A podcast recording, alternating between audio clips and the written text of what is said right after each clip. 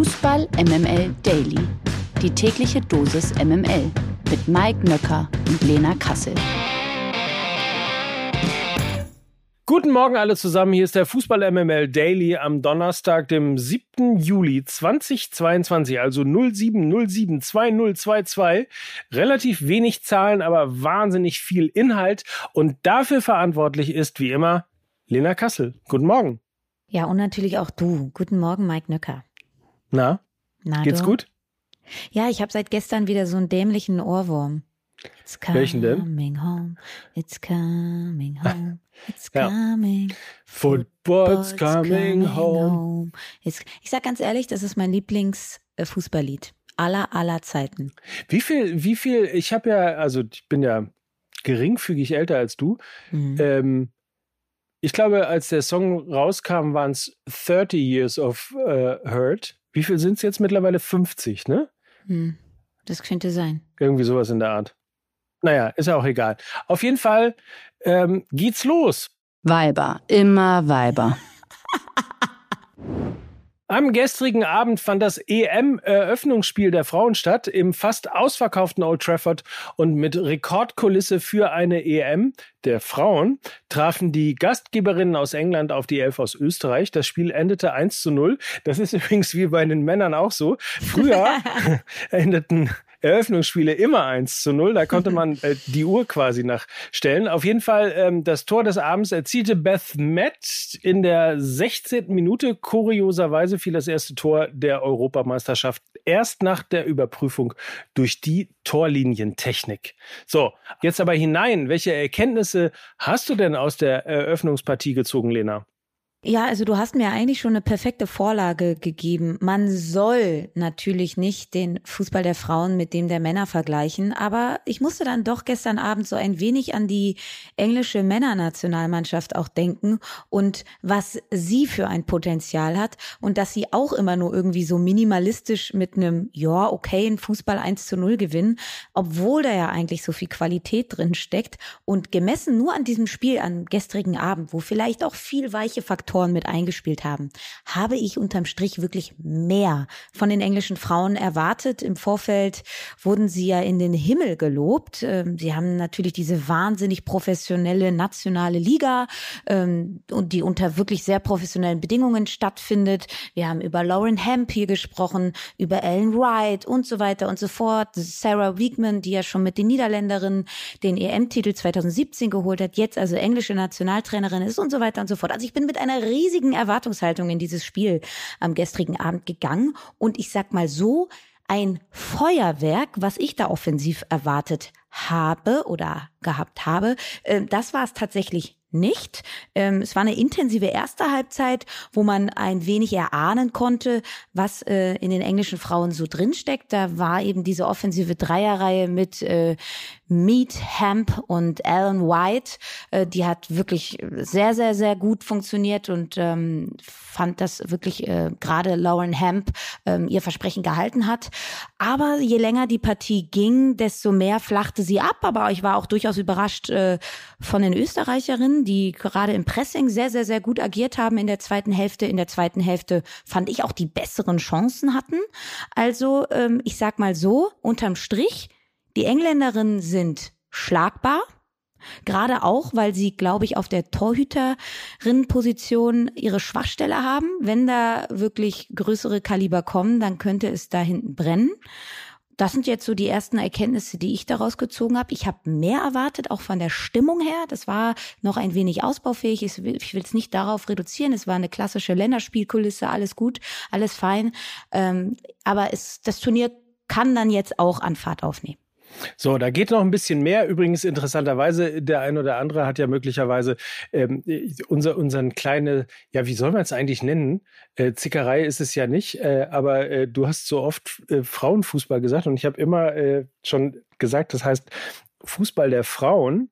Und im Stadion hat man es gestern zum ersten Mal gesehen. Ich wusste es natürlich schon vorher, weil mein Freund Nils Böse von Volkswagen äh, zusammen mit zwei Agenturen, die, wie ich finde, sehr geile Kampagne kein Frauenfußball gemacht hat. Ähm, das sieht man also an den Banden von Volkswagen. Ich weiß nicht, ob du es gesehen hast und wie es dir gefallen hat, aber das ist so ein bisschen die Erklärung vielleicht der letzten zwei, drei Wochen gewesen. Denn Frauen spielen Fußball, kein Frauenfußball. Das ist sozusagen die Erklärung der Kampagne. Deswegen war ich da ein bisschen, ich sag mal, äh, überkritisch vielleicht in den letzten Tagen, weil ich schon wusste, was kommt. Das klang jetzt gar nicht wie Boomer Mike, wie ich ihn sonst kenne. Das klang ja dann doch sehr, sehr progressiv und fortschrittlich, dass du mich hier belehrst in Sachen Fußball der Frauen ja. und wie man das dann richtig ausspricht. Ganz ehrlich, ich kann jetzt eigentlich aufhören. Ich habe dich dahin erzogen, ne? Ich kann jetzt auch hier das Ganze jetzt beenden, weil gratuliere.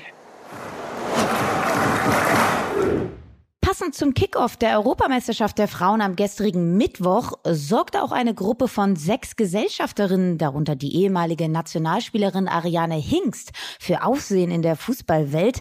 Das Sextett will das Frauenteam des Drittligisten Viktoria Berlin in wenigen Jahren in die Bundesliga führen. Dafür hat der Club aus Lichterfelde Anfang Juni der Ausgliederung der Frauenabteilung in eine eigene Fußball GmbH einstimmig zugestimmt nach über einem Jahr Austausch. Und Vorbild ist ein prominent unterstützter Club aus Los Angeles. Das sagt zumindest Mitgesellschafterin Felicia Mutterer, die vor zwei Jahren eine zündende Idee hatte und die wir ganz exklusiv ans Mikrofon bekommen haben. Ja, die Idee entstand, also 2020 kam die Nachricht aus den USA, dass Angel FC gegründet wird von namhaften Gründerinnen äh, um die Schauspielerin Natalie Portman herum. Und mich hat so faszinierend, dass da eben ganz viele Leute beteiligt sind, die sich da aufmachen, eben einen äh, Verein oder einen Club, wie es ja in den USA heißt, zu etablieren. Und ich dachte, ey, sowas braucht es auch für Deutschland, hat es dann getwittert und dann hatte Katharina Kurz äh, mit der gemeinsam ich auch sozusagen 2019 zur Frauen-WM ein Public Viewing durchgeführt habe, was äh, super erfolgreich war, weil äh, das Frauen mal auf Großbildleinwand äh, Fußball spielen und alle gucken zu und feiern mit. Das gab es noch gar nicht so häufig und das war 2019 ein großer Erfolg. Sie war also dann auch angepiekst und dann haben wir gesagt, okay, let's do it. Wir suchen uns ein Team zusammen, mit dem wir das gemeinsam realisieren können und rausgekommen sind vier fantastische Mitgründerinnen und ein ganz toller Verein, der FC Victoria Berlin, der uns das Vertrauen auch schenkt, äh, jetzt gemeinsam äh, das Regionalliga-Team der Frauen in die Bundesliga zu führen. Victoria Berlin ist also ab sofort ein Club von Frauen für Frauen. Mit Hilfe von Sponsoren soll es für Victoria Berlin jetzt also ganz nach oben gehen. Seit 2010 hat es kein Berliner Verein mehr in die Frauen-Bundesliga geschafft. Das soll sich jetzt also in den kommenden Jahren ändern. Dafür sollen die Fußballerinnen von Victoria künftig mit Verträgen ausgestattet werden, sodass die Spielerinnen zumindest über die Berufsgenossenschaft versichert sind. In den nächsten vier bis fünf fünf Jahren wollen die Planerinnen in der Bundesliga ankommen, sich Schritt für Schritt entwickeln und professionalisieren. Zitat, wir wollen nicht länger nur reden oder darauf warten, dass Frauen sich ihren Platz im Fußball erobern. Wir wollen selbst die Beschleunigerinnen für Fairplay im Sport sein. Das zumindest sagen die sechs Frauen in einem Pressestatement und dabei wünschen wir natürlich viel Erfolg. Der Knaller des Tages. Borussia Dortmund hat Sebastian Aller nun auch offiziell als Nachfolger des abgewanderten Stürmerstars Erling Haaland verpflichtet. Den Transfer des 28-Jährigen von Ajax Amsterdam für angeblich 35 Millionen Euro inklusive Boni gab der BVB gestern Nachmittag bekannt. Aller, der einst schon in der Bundesliga für Eintracht Frankfurt stürmte, erhält einen Vierjahresvertrag. Ja, Ajax war Medienberichten zufolge von seiner 40 Millionen Euro Forderung abgerückt und akzeptierte nun ein niedrigeres Ablöseangebot. Allers Vertrag in Amsterdam wäre noch bis 2024 gelaufen. Aller zieht mit seinen 35 Millionen Euro Ablöse in der Liste der Dortmunder Rekordtransfers nun mit Spitzenreiter Usman Dembele gleich, der 2016 für die gleiche Summe von Stade Rennes zum BVB gewechselt war. Der Stoßstürmer soll für den BVB nun das fehlende Puzzlestück einer stark besetzten Offensive sein. Die MML Gerüchteküche. In der gestrigen Folge haben wir ja schon ausführlich über die vakante Stelle des Abwehrchefs bei den Bayern gesprochen. Kandidat Nummer eins ist weiterhin Matthias de Licht, aber der FC Bayern hat seine Fühler auch noch nach einem anderen Kandidaten ausgestreckt. Laut der spanischen Zeitung Sport haben die Bayern Jules Koundé von FC Sevilla als Alternative für die Abwehr auf dem Zettel. Dem Bericht zufolge gibt es aber wie bei Delicht auch bei Kunde dasselbe Problem für den FC Bayern. Der FC Chelsea benötigt nach den Abgängen von Antonio Rüdiger und Andreas Christensen weiterhin unbedingt auch einen Innenverteidiger und ist bereit, ebenfalls bei Jules Condé mitzubieten. Sevilla fordert für Condé angeblich 65 Millionen Euro, was den dritten Interessenten, den FC Barcelona, bislang davor abgeschreckt hat, ein offizielles Angebot abzugeben. Money, money, money. money. Must be funny. Funny. In a, in rich, a rich man's, man's world. Manchester United steigt offenbar in den Dybala-Poker ein. Eigentlich galt ein Wechsel von Paulo Dybala zu Inter Mailand schon als nahezu sicher. Nun könnte aber noch Manchester United dazwischen grätschen. Wie Sky Italia berichtet, befinden sich die Verantwortlichen in Gesprächen mit dem Berater des 28-jährigen Offensivspielers. Dybala hatte seinen Vertrag beim italienischen Rekordmeister Juventus nicht verlängert und könnte daher ablösefrei ins Old Trafford wechseln. Dort könnte der Argentinier dann den abwanderungswilligen Cristiano Ronaldo ersetzen.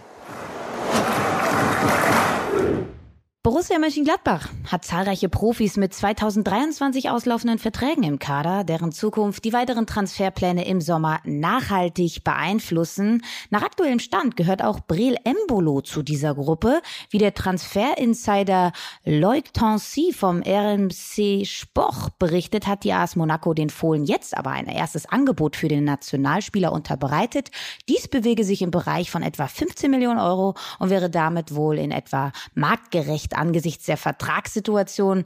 Gladbach selbst zahlte 2019 weniger an den FC Schalke 04. Dort war Embolo aber eben auch sehr von Verletzungen geplagt. Bei den Fohlen jedenfalls lief es für den Schweizer besser. So kommt Embolo in drei Jahren auf 106 Pflichtspiele, in denen ihm 25 Tore und 20 Vorlagen gelungen sind. Auch wenn der Eidgenosse kein klassischer Torjäger ist, hat er mit seiner umtriebigen Spielweise und beeindruckender Physis großen Wert für seine Mannschaft. Dies hat nun also wohl auch Monaco erkannt. Dann Deals.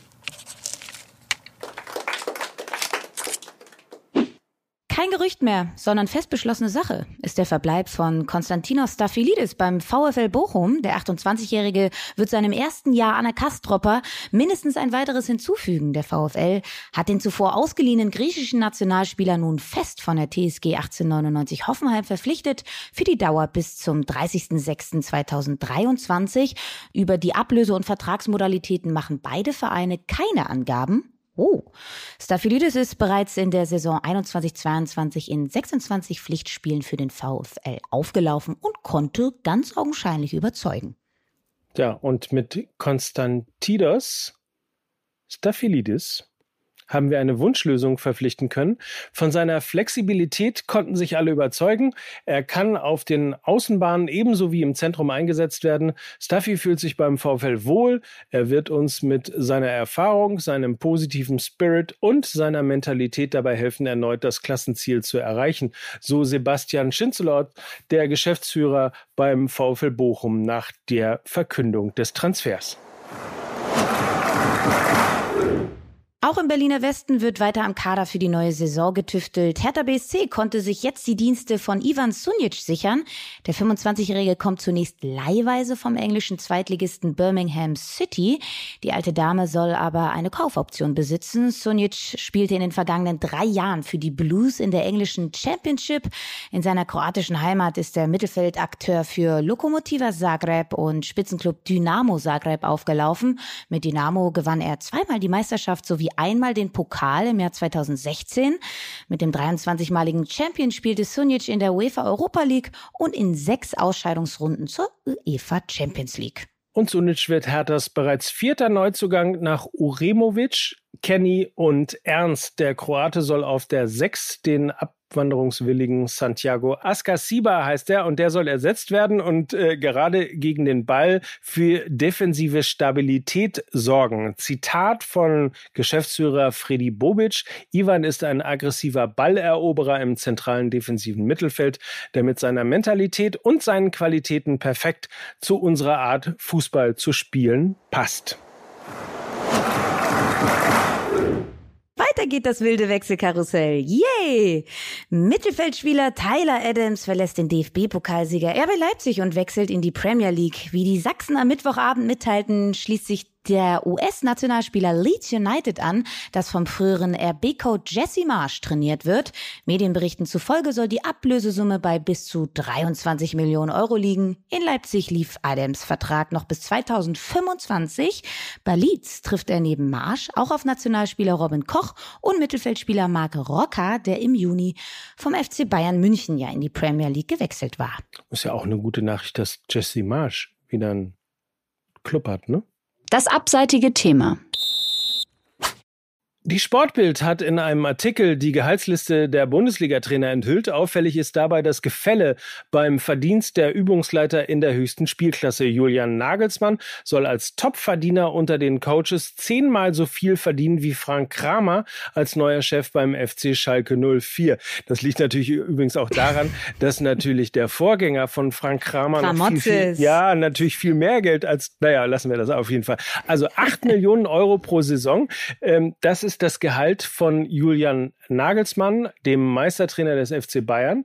Aber auch damit ist er weit vor seinen unmittelbaren Verfolgern. Nico Kovac beispielsweise, der soll dem Bericht zufolge jährlich 4 Millionen Euro beim VfL Wolfsburg äh, verdienen und äh, ist damit auf Rang 2. Das Grundgehalt von Edin Terzic bei Borussia Dortmund beläuft sich auf 3,5 Millionen Euro und äh, durch Bonuszahlungen und so weiter kann das Ganze nochmal auf so um und bei 4,5 Millionen äh, gehen. Und dann liegt es ungefähr bei Marco Rose. Das hat er zumindest im Vorjahr kassiert.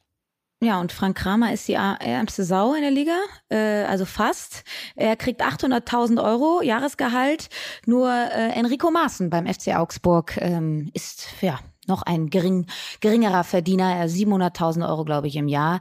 Äh, bemerkenswert fand ich, dass ähm, also ein herausragendes Preis-Leistungs-Verhältnis äh, gibt es beim SC Freiburg, denn der Übungsleiter Christian Streich kassiert dort trotz ja seiner Ära beim SC Freiburg verhältnismäßig nur 1,5 Millionen Euro pro Saison, genauso wie Erfolgscoach Urs Fischer bei Union Berlin. Und ich mag, also ich glaube, ich habe mal gehört, dass José Mourinho immer gesagt hat, wenn er zu einem Verein geht, dass er der Topverdiener im Verein sein will, damit er qua Gehalt auch schon eine Autorität gegenüber seinen Spielern hat. Was halten wir davon? Sollte der Chefcoach der Topverdiener im Verein sein? Glauben wir, das macht was mit den Spielern?